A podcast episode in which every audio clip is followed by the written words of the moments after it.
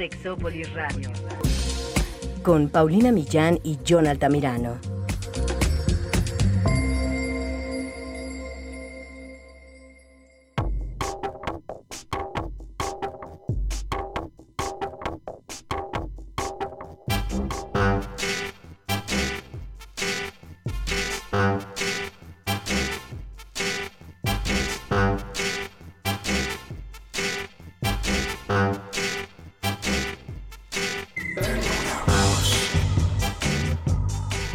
Oyeron nuestro programa de narcisistas del amor, o si no lo han oído, pero han estado en alguna relación y tal vez no se hayan sentido del todo bien, o hayan sentido que la persona les estaba viendo la cara, o también les estaba haciendo creer que estaban mal y locos. En general también, si solo han terminado una relación y se preguntan cómo seguir adelante porque fue demasiada la carga emocional y ahora tienen que reiniciar, parece ser, ¿será cierto eso? El día de hoy vamos a hablar de, muchas cosas. Quédense porque va a estar muy interesante. Esto es Sexópolis, se va a poner muy bueno.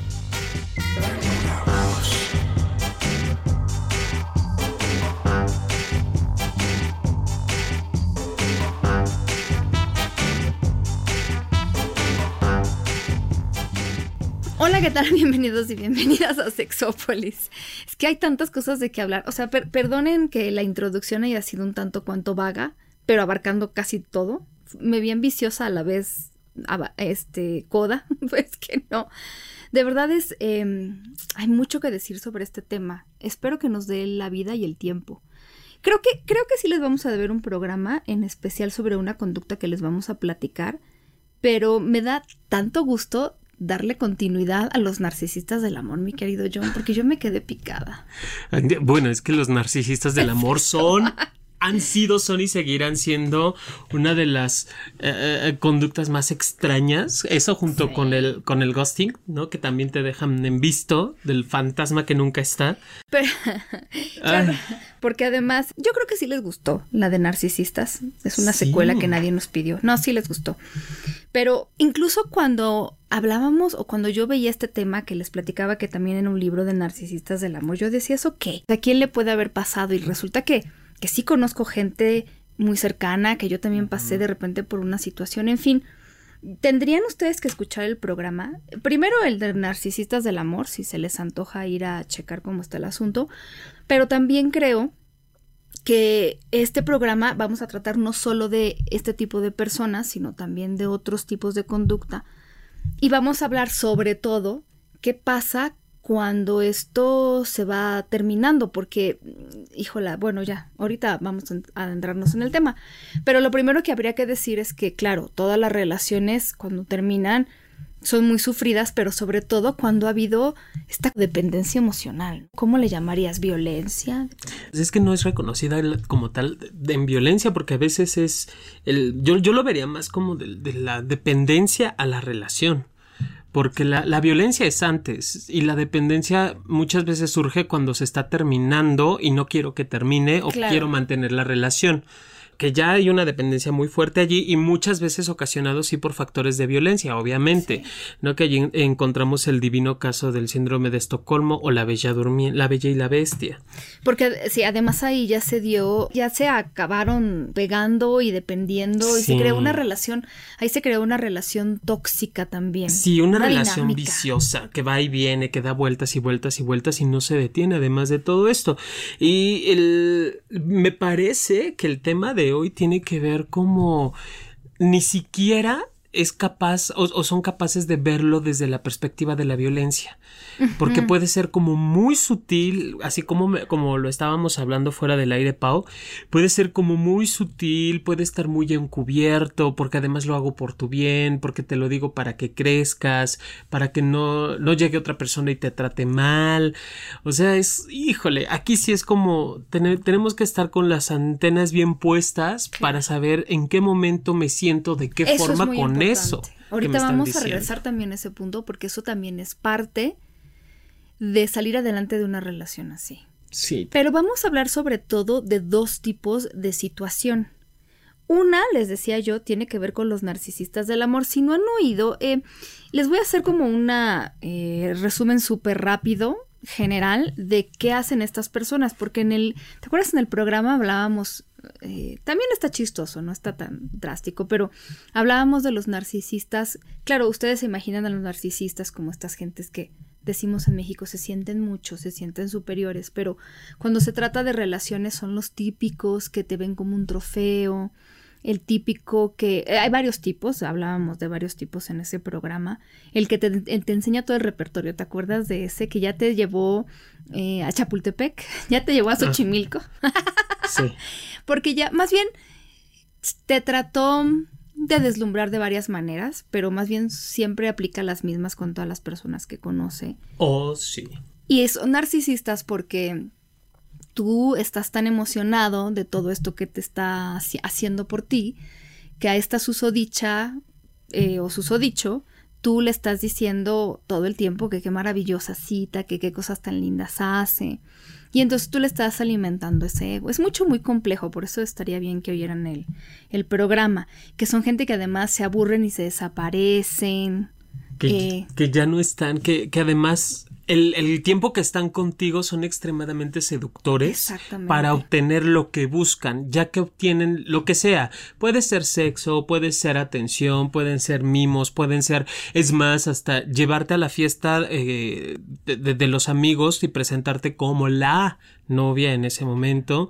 O sea, mientras seamos, como bien lo decías, un trofeo para la persona, vamos a mantener esa relación o se va a mantener esa relación. En cuanto desaparece lo que busco o lo que quiero, suele ser literal como desecho. Que decíamos incluso que la gente que es así, cuando está bien no te busca. Como tú dices, cuando quiere algo y no está bien, entonces sí te busca.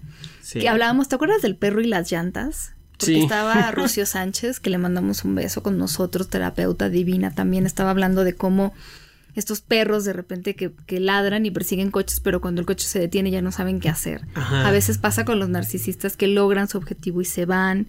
Además que te ponen en un pedestal y del pedestal te avientan cuando se le da la gana, porque entonces ya... Sí, porque en ese momento tú eres la pareja y, eres la pareja del año. Nadie va a ser como tú. Y obviamente, eso, eso llena mucho, sí, también desde el ego a, la pareja, obviamente. Llena mucho desde el, esta necesidad afectiva y de atención que, requerimos o vivimos de la pareja. Gusta que nos digan esas cosas. Por eso también decíamos que a veces nos agarran en curvas, saliendo a veces de relaciones en donde no nos sentíamos valoradas o valorados y entonces agradecemos el que alguien nos vea y que nos trate súper bien. Hablábamos incluso de personas que muy muy rápido te bajan el sol, la luna y las estrellas, que eh, sí, les gusta ser también algunos el alma de la fiesta, les gusta ser vistos, pero sobre todo tu papel en esa relación siempre va a ser inflarle el ego, por las cosas que le digas, por porque tú vas a salir a ayudarlo cuando esta persona necesita ayuda, te va a buscar solamente, ¿no? pero ni siquiera pensando como, ay, John, es que te dejé de buscar y entonces te pido una disculpa porque te estuve desconectada, sino que te va a dar más bien a ti la oportunidad de que vuelvas a estar a su lado. Sí, y obviamente nunca se van a dar cuenta porque puede ser que para la persona que está siendo víctima, quiero entrecomillar, de la, de la, de la persona narcisa, puede pasar el tiempo y cuando se reencuentren puede ser de, ah, pues es que para mí tú fuiste uno más. Cuando para la persona pudo haber sido la pareja. Entonces, eh, eh, ese es todo un tema. Si vayan, escuchen el podcast. Ya saben que les encanta, que nos encanta que nos bajen. Escúchenlo completitito porque va, va a ser una excelente secuela de este tema, Pau. Claro. Y mencionamos a ellos porque hay algo muy parecido. Algún día hablaremos exclusivamente de esto pero con personas que hacen algo que creo que en algún, en algún este, programa lo mencionamos, el famoso gaslighting. El famoso gaslighting. Resulta que en 1938 hubo una obra de teatro que se llamaba Gaslight, que también se le conoció como Ángel de la Calle. Eran dos nombres que tenía. Pero Gaslight era la original de 1938. En la historia de teatro, un hombre hace todo lo posible, y además parece ser que lo logra, por convencer a su esposa y a otras personas cercanas a la pareja que ella está loca. Incluso no solo diciendo que ella está loca, sino manipulando pequeñas cosas a su alrededor. Y entonces ya se podrán imaginar, de ahí saltó a ser un término definido más bien como la manipulación psicológica que se hace de alguien para que esa persona termine cuestionando su propia salud mental. Ajá, sus propias Su creencias. propia corduras y creencias. Claro, entonces se imaginarán que como en esta obra de teatro, las personas que hacen esto, pues es una especie de violencia emocional. Son personas que te van a, te van a mentir abiertamente. Te van a decir mentiras que tú sabes que son mentiras, pero te las dicen con tanta contundencia y ya no sabes qué creer. Son las típicas personas que te dicen, ay, estás loca, ¿por qué piensas que yo voy a hacerte infiel? No, pero es que mira que yo te... mm, no, o sea, pero más cosas como... eh, eh, yo le decía a John al ai- fuera del aire que conocí a una persona que tenía conductas que yo ya había entendido que eran eh, muy estereotípicas, podría decir. No, más bien muy prototípicas de esta persona. Y entonces yo le decía, es que a mí no me gustaría que esto pasara, cosa que no era algo raro porque ya había pasado en algún momento. Pero entonces, es, eh, cuando lo confronté en su momento, me dijo, no, yo jamás haría eso. ¿Por qué? por qué? Así como de, ¿por qué me estás diciendo que el cielo es rojo? Yo decía, ay, sí, ¿cómo no? Pero fíjense cómo cuando esa persona es tu pareja, que te dice de verdad, ¿por qué me estás diciendo que el cielo es rojo? Puede ser muy dañino, porque entonces tú vas a decir, sí, ¿verdad? ¿Por qué lo estoy diciendo? Porque al final, cuando, digo, dep- supongo que también depende del tipo de personalidad, pero si tú tienes una pareja así, sí puede ser muy dañino, porque entonces tú estás viviendo con alguien que te está diciendo mentiras, pero te está haciendo creer que tus miedos, eh, in- incluso que, que tus límites, pues no existen o no deben estar puestos ahí o están mal. Ay, es que es como muy enredada la situación, porque al final del día, Pau, el hecho de tener a una persona que constantemente nos está hablando de su verdad y, y se la pasa anulando la realidad que yo estoy viviendo, la realidad que yo experimento, dificulta en demasía la credibilidad que tengo hacia mí misma No, o no, hacia te, mí te mismo. quita todo. En el momento en el que tú ya no tienes piso, en el que tú empiezas a dudar de tus propios sentimientos, de tus Sí. propias realidades, de cómo tú ves las cosas. Porque sí entiendo, o sea, si yo me voy al ámbito de repente, los celos sí pueden convertirse, hay gente que alucina muy barato, pero esto es más allá. Ajá, porque no, no solamente es cuestión de celos, o sea, no, no, es como a veces hay hasta evidencia que, no sé, O hasta de las cuestiones de- laborales o, o profesionales que, que compartes con la pareja, ¿no? En donde ni siquiera eres capaz de ser reconocido por lo que haces. Ah, claro, porque, porque eso es una característica de ellos, que también todo lo haces mal. Ajá, que no hay nada que pueda facilitar o no hay nada que hagas que sea bien, aún teniendo tú la razón, aunque no trabaje la pareja contigo y le estés contando lo que hizo. Godínez con, con, con Pérez al mismo tiempo y que eso fue- te perjudicó en la chamba, es de, pero tú, tú lo hiciste mal. Claro. Así de, pero yo qué hice mal, si yo nada más estaba allí parado es que viendo cómo Godínez y Pérez peleaban. hecho. Seguramente tú lo que no estás viendo. A mí no me hubiera pasado eso. Claro, pero estabas allí. Ajá, ¿y cómo le hago para quitarme si es mi oficina? No, no, no, es que tú tenías que haberte salido en ese momento, pero es mi oficina, entiende. O sea, Qué fuerte, qué fuerte, qué fuerte. es la anulación total de la persona. Porque yo les estoy viendo algunas cosas. Stephanie Sarkis, eh, yo le quiero dar crédito. Hay algunas cosas que son generales, no es que ella inventó el gaslighting, pero sí dice cosas muy atinadas. Ella estaba diciendo, incluso de repente te dan uno que otro halago como para que te desestabilice. pero también hay mucha gente que está buscando la aprobación de la pareja. Entonces, si la pareja está diciendo todo esto, pues entonces lo que vas a querer es buscar esta aprobación. Como tú dices, hay, hay una parte, ella cita más bien un libro don- que habla de los derechos que tú tienes como persona. Y no hablamos de como de los derechos legales o sexuales o así, o humanos, sino este tipo de derechos que a veces de veras no nos dicen y nos podemos hasta volver locos pensando lo opuesto. Tienes derecho a equivocarte, a decir que no, a cambiar de opinión. Y decía, también tienes derecho a no estar al 100% en tu vida todos los días, a no dar todo lo humanamente posible.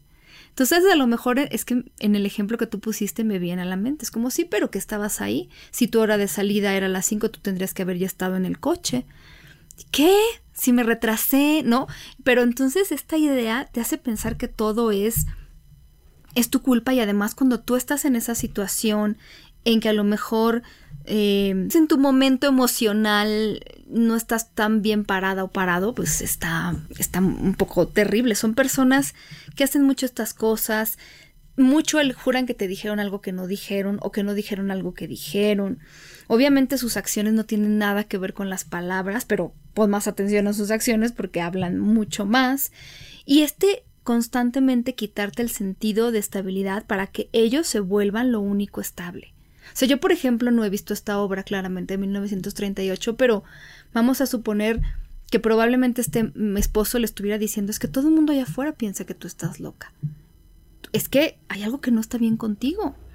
Es que yo, cuando he platicado, la gente te está, o sea, me está diciendo, no, lo tuyo no, no es normal. Entonces, ya él se vuelve tu único referente de la realidad. ¡Qué horror! Aunque él es el que te está cambiando la realidad. Imagínate el grado de manipulación que puede y debe tener esta persona o esta personalidad para que creas que tu vida es un completo y rotundo fracaso y error ante la perspectiva del otro. Y luego, digo, la obra lo menciona así, eh, habrá que leerla y, o verla o montarla, yo me apunto. yo también pensé que la monté yo. eh, Imagínate también el grado de manipulación que tiene en el entorno social de la persona para que hasta su familia, bueno, no sé si salga la familia, pero supondría en un hecho natural verídico eh, común, hasta la familia creería que, que, está enferma la pareja. Pero además pensando... Eh, en esa época, además, una mujer que en este caso no salía a trabajar como ama, de, casa, y entonces no tiene otros referentes y y en siempre pensar en esa época, bueno, todavía, pero la idea de que el hombre es el que sabe, el que tú no tienes estudios, no tienes experiencia en la vida, yo te estoy diciendo, todo el mundo miente, yo soy la única persona que te dice la verdad porque yo te estoy diciendo todo lo mal que está contigo. Porque te amo. De lo que está mal sobre ti. Y obviamente, y por último, después haremos un programa sobre esto, pero se proyecta. Te van a acusar de que mientes cuando ellos mienten, de que eres infiel cuando, cuando ellos o ellas son infieles. te van a acusar de que te drogas y te alcoholizas cuando ellas o ellos son. Y luego usan a tus hijos para, bueno, en fin. No, eso es, justo eso estaba pensando. O sea, son capaces hasta de voltearte a los hijos. claro. Además, es que tú no eres buena madre, porque si fueras, o sea, es el trabajo o la mamá o tú eres mal padre. Otros papás, ¿no? Es como lo, tu, tu, Ahora sí que lo que te sea importante para ti. Qué horror. Ahora, ¿qué pasa con estas relaciones? Em, con mucha suerte, y esperemos que así sean, si ustedes han estado en esas o están, esas relaciones se terminan porque hay que recordar, mis queridos y queridas, sexo escuchas, diría Jonathan, no somos sus terapeutas, somos sus parejas. Entonces no nos toca, ni con todo el amor, ni con todo el conocimiento del mundo, estas personas van a eh, pues, digo, solo que vayan a terapia, pero también a veces es ir a terapia y nos vemos en cinco años, porque sí. no, no, yo creo que en este momento, viendo cómo están las cosas, en donde ellos y ellas, narcisistas o gaslighting o lo que sea, son las personas que importan y no tú, creo que en este momento necesitas buscar una vida en la que tú, pues seas también el centro, ¿no? Muy importante. La gente alrededor tuyo no siempre entiende por qué terminas con alguien así o por qué quieres terminar con alguien así. Son tan encantadores, tan lindos, te apoyan tanto. No, por Dios. No. Es que justo, Pau, son tan seductores que van a hacer todo lo que esté en sus manos para agradar. Porque igual, si me voy un poquito a mirar su, su, su psicopatología, podemos ver que son personalidades o personas que sí tienen una carencia afectiva muy ah, grande. No, eso iba, sí, por supuesto. O sea, los del problema son ellos y ellas. Claro. No, no es precisamente yo que estoy loco, volviéndome loco por escuchar lo que el otro me dice. Si tengo un problema, me queda muy claro. Si hay un problema como persona, hay un conflicto como pareja. Y cada uno de nosotros tenemos problemas diferentes. No precisamente el, que digan que estoy loco o loca implica que lo estoy. Ah, no, sí. El, problema sí radica un poco en, en qué momento me perdí como persona y empecé a creer todo lo que el otro decía. Y ojo, en el violentómetro, el de estás loco o estás loca es un escalón. Un, es un escalón. Esto es muy importante que lo digas, Jonathan, porque son personas necesitadas de alguien a quien manipular y, o en el caso de los narcisistas, de alguien que les alimente el ego. Sí. Hay cosas muy fuertes que dice esta autora, por ejemplo, ella da por hecho, y yo estoy completamente de acuerdo, pero estas personas no esperes que sean monógamas. Y no esperes tampoco que sean no monógamas responsables. Estas personas te van a pintar el cuerno, porque es que no hay otra manera de decirlo. Esas personas van a usarte y van a desecharte cuando quieras, y sobre todo si hablamos de los narcisistas. Entonces, ella dice, hay dos situaciones por las cuales estas relaciones se terminan. Eh, una puede ser porque te dejan por alguien, se desaparecen. Lo hablábamos en el programa de narcisistas. Ya encontraron a alguien a quien chuparle la alegría o alguien que les alimente el ego. Tú ya, ya no les sirves como le sirves a otra persona. Entonces, si pueden, te van a dejar, se van a desaparecer sin mayor explicación. Y la otra, bueno, a lo mejor porque tú vas a, ya estás desgastada, desgastado y ya te quieres, te quieres ir es... Mm, hay varias cosas que tomar en cuenta, ni siquiera les puedo decir que hay un orden, pero la primera es, y esto creo que en general va para todas las relaciones, cuando nosotros queremos dejar atrás, sobre todo estas relaciones que se han vuelto conflictivas, en donde ya, como decía Jonathan, hay este círculo vicioso, hay que contar, cortar el contacto de tajo. Ya. Sí. Es bien difícil. Pero saben, es bien difícil, sobre todo los primeros días. Si ustedes son disciplinadas y disciplinados y siguen buscando en la medida de lo posible, porque sé que hay gente con la que trabajan y evitar el contacto absoluto con esa persona, van a salir adelante más pronto. Si ustedes le están rascando a la herida, se los digo desde ya me asomé a las redes sociales, ya me... A mí no me lo digan, ustedes lo ven, hay investigaciones que incluso analizan todas estas cosas de estar estoqueando a la persona en su red, no les toquen. Su proceso empieza en el momento en el que ustedes deciden que ya es momento de dejar de estar asomándose a la vida de esa persona, que seguramente quiero decirles que si están viviendo o vivieron con una persona así, ustedes no les importan, jamás. Están en primer lugar ellos y ellas, en segundo, en tercero, en cuarto, y tal vez ustedes estén después del décimo. No les importan, entonces corten de tajo esa parte es muy difícil en el entendido de que obviamente lo, seductor que tienen estas personas o lo seductoras que pueden llegar a ser sí dan algo también, sí alimentan una parte de nosotros, de nosotras, y esa, y esa es una necesidad, quiero entrecomillar, que nos genera este tipo de atenciones también. Porque obviamente la persona que va o que genera esta violencia también va a lanzar, como lo decías muy acertadamente, Pau, va a lanzar pequeños eh, eh, avispazos, ¿no? O pequeños arponas, arponazos con tantita dulce que va, a, eh, va a engolosinar tu oído. ¿Qué es esto de nadie mamado como tú? Tú eres la mejor pareja que he tenido. Eh, gracias a ti estoy yo. O sea, frases. Porque lo usan para enganchar. Exacto. Frases en donde tú seas el centro de su mundo. O bueno. Que diga. Que diga que aparenta ser parte del centro. O bueno, que diga que eres el centro de su mundo. Cualquier frase utilizada al respecto. Y obviamente con toda la anulación previa que hay, escucho eso y sí es, sí, sí es un confort. Si es un, ay, claro, entonces no estoy tan loca o no estoy tan loca. Entonces significa que no le importé. No, al contrario. Significa, que, le importé. Significa que le importé. Y entonces yo, porque sus acciones, todo lo que hacen pensar es que yo nunca le importé. Me dejó como si fuera como un trapo, ¿no? Pero tal cual, ¿no? Porque yo el trapo lo uso, lo vuelvo. No, bueno, sí. Literal, igual. Sí, te van a usar, sí. Es, es, algo muy. Si ustedes lo han vivido, saben que. Y no hay explicación siempre, se aparecen cuando quieren. Stephanie Sarkis insiste mucho en que este tipo de personas van a buscar tener contacto con ustedes, lo cual lo hace muy difícil. Sobre todo cuando se trata de narcisistas, a ellos no les gusta perder. Y como dice Jonathan, tienen también tantas carencias. A ellos no les gusta perder y van a quererte mandar mensajes de es que dile que le extraño, porque tú ya le bloqueaste de todos los lugares. Habla con tu familia y amigos y diles, sin explicarles, porque no tienes por qué hacerlo, que no vas a recibir mensajes de esa persona en ese momento. Entonces, eso es una manera de protegerte. Necesitas, a rato a lo mejor, ya si te lo encuentras y te dice, ya te va a valer porque tu cuestión emocional va a estar mucho mejor vas a, a, recuperar un poco de lo que has perdido o todo lo que has perdido o más. Pero en ese momento hay mucha vulnerabilidad en las personas que han terminado esta relación. Entonces, de hecho, algo que decía Jonathan es interesante. Sí, estos que hacen gaslighting, estos que son narcisistas, tienen víctimas muy específicas.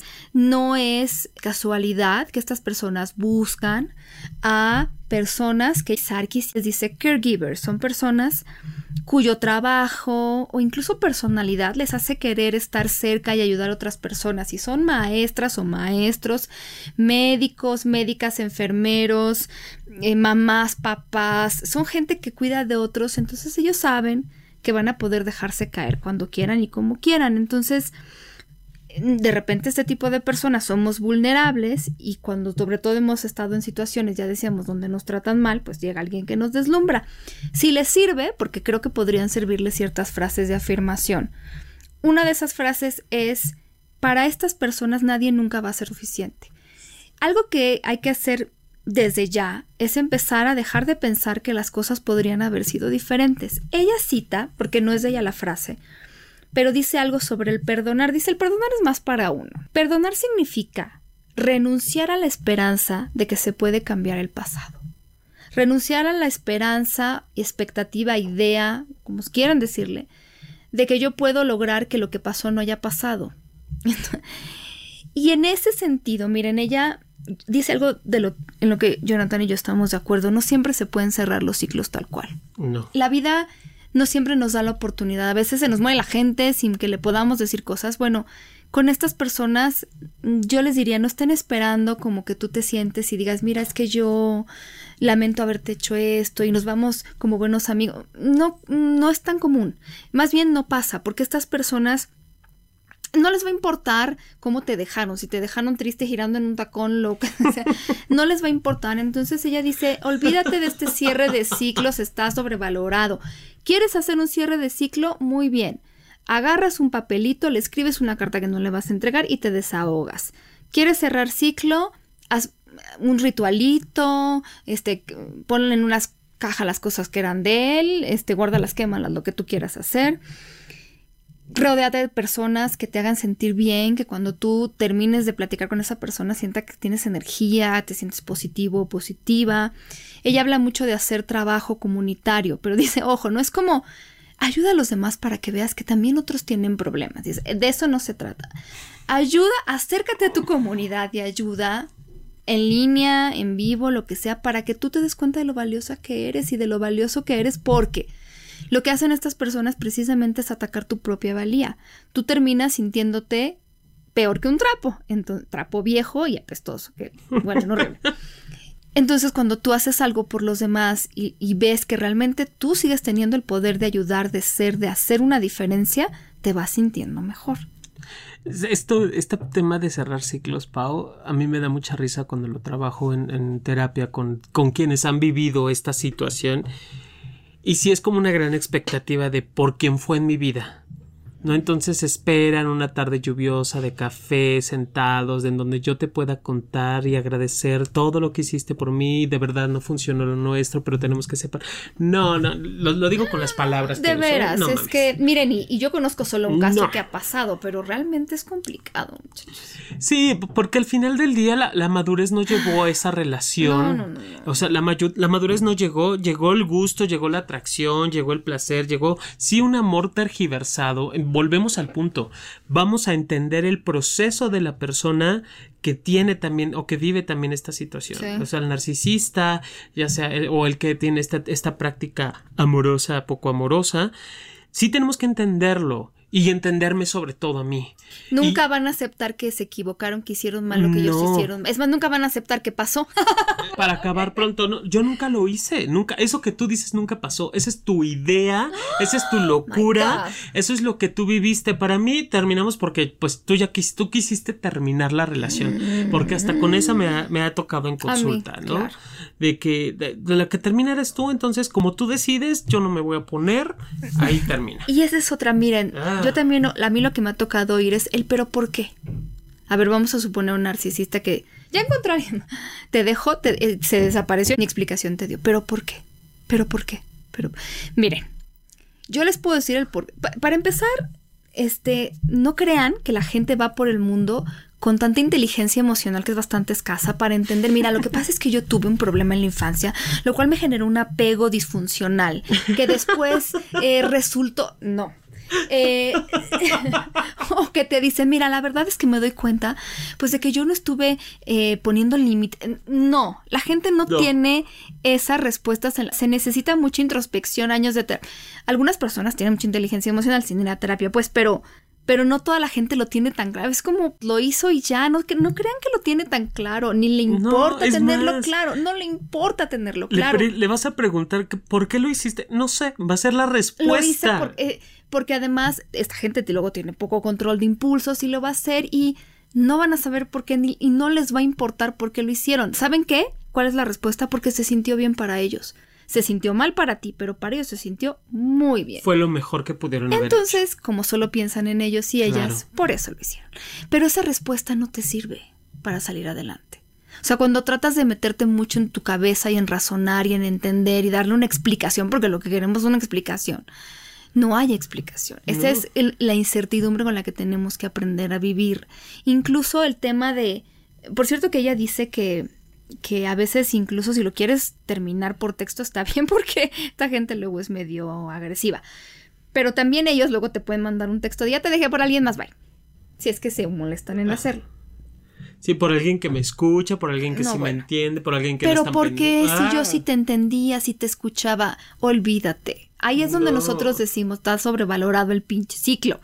Tú sigue con tu vida, haz lo tuyo. Comienza a cambiar el chip Comienza a cuidarte. ¿Por qué? Porque te descuidabas. Haz algo que te guste. Permítete todos los días disfrutar algo que te gusta, incluso descubrir algo, porque de repente tenías a alguien que tú hacías lo que hacía la otra persona o lo que esa persona te decía que estaba bien o que te convenía.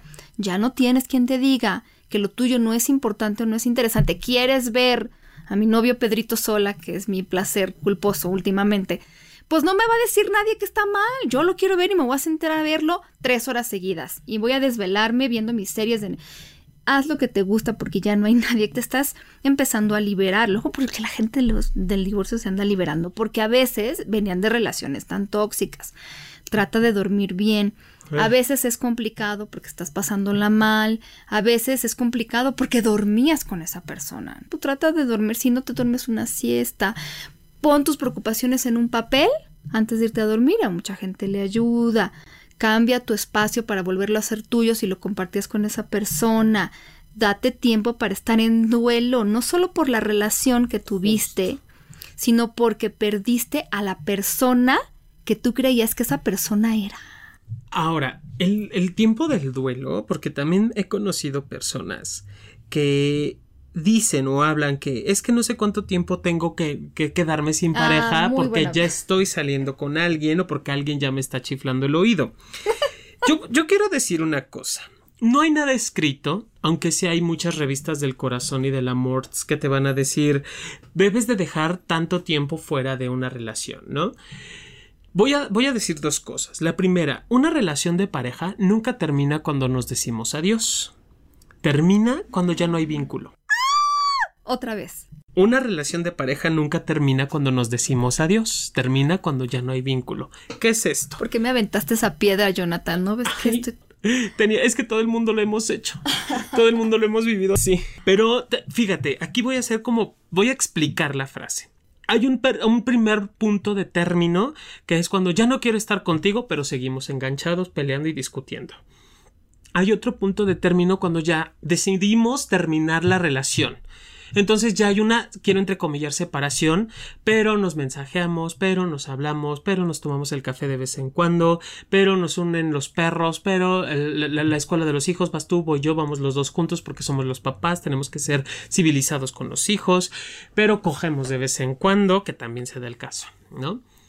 Cuando ya no hay relación, y no importa si tenemos hijos de por medio, es el papá de mis hijos es mis hijos se vinculan con su padre. Que es un rol.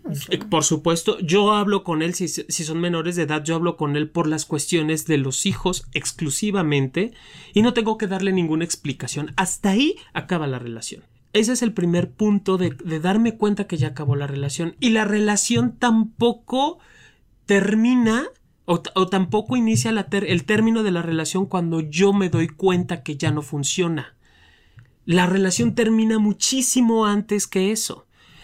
Antes. Antes, porque la relación para llegar al punto de decir creo que no estoy bien, ya pasó tiempo. Meses, a veces años, de que no estamos bien como pareja, yo no me siento feliz, yo ya no me siento a gusto, pero mantenemos, mantenemos, mantenemos, mantenemos. Te haces gaslighting tú mismo. Exactamente.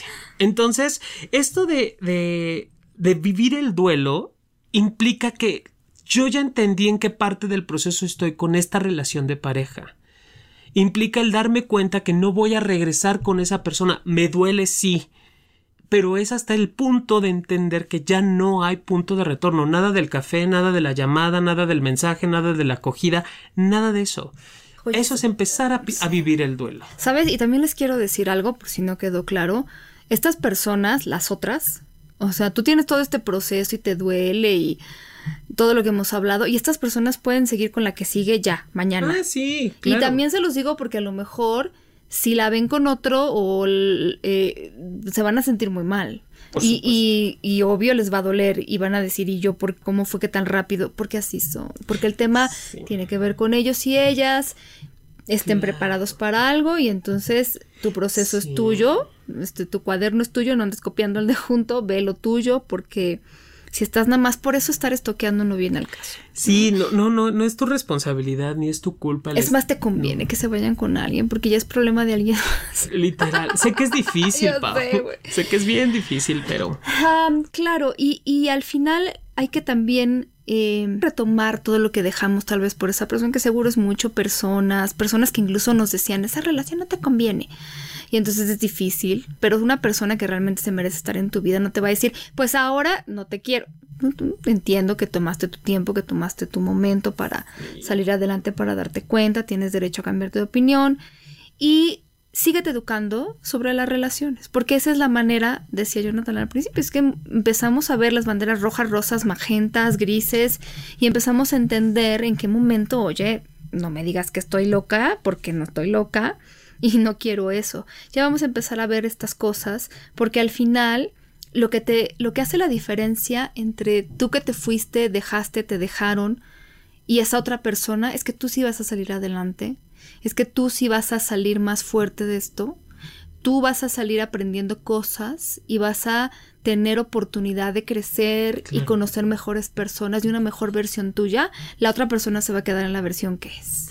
Claro, y, algo que, qué padre lo vas cerrando, Pau, porque justamente el, esta parte del crecimiento personal es lo mejor que puedes obtener de estas relaciones, porque muy difícilmente, digo, sí, sí hay quienes vuelven a caer, porque también tiene que ver con cuestiones aprendidas emocionales y que Tienes que ser muy ducho para darte cuenta de muchas cosas de ti, pero por lo menos lo esencial ya no tan fácilmente te pasa. ¿No? Esto que dicen de ya no, ya no me cueso al primer hervor, tiene que ver con esto, que empiezas a detectar señales, empiezas a tener contacto contigo misma, contigo mismo y a identificar que esto que estás viviendo o que viviste con ese fulano fulana no es lo que quieres para ti. Entonces esas alertas son, como yo siempre digo, no las pierdas porque son tu alerta sísmica, ¿no? Es bien un desmán, tú decides ya con conciencia eh, y conocimiento de causa, tú decides si te quedas a vivir otra relación igual o mejor dejas por, por paz esa relación, aunque te cautiven, aunque te enamores, aunque te fascine, aunque te mueva, aunque sea lo mejor para ti, ya hay una decisión final allí. Claro.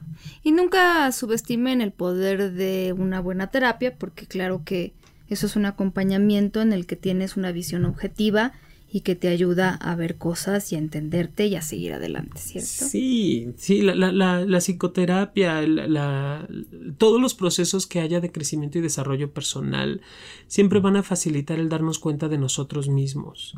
Entonces, lo que puedas hacer o invertir en ti sea en dinero, sea en terapia, sea en tiempo, nunca es mal gastado, siempre tiene sus, sus lados positivos. Porque no se puede cambiar el mundo, pero como lo experimentamos, sí, incluso las cosas malas que nos, que nos pasan. Por supuesto. Lástima que se nos acabó el tiempo, pero sí quiero volver a hablar un día de los gaslighting.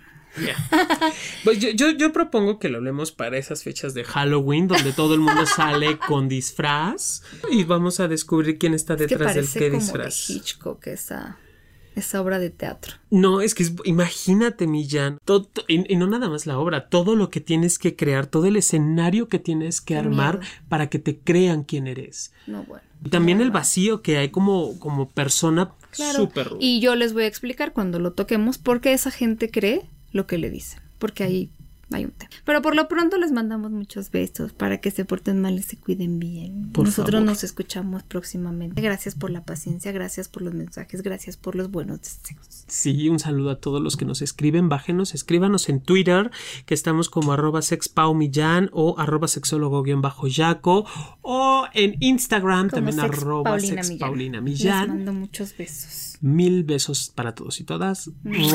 Sexópolis Radio. Síguenos en Twitter, arroba sexpaumillán, arroba sexólogo-yaco.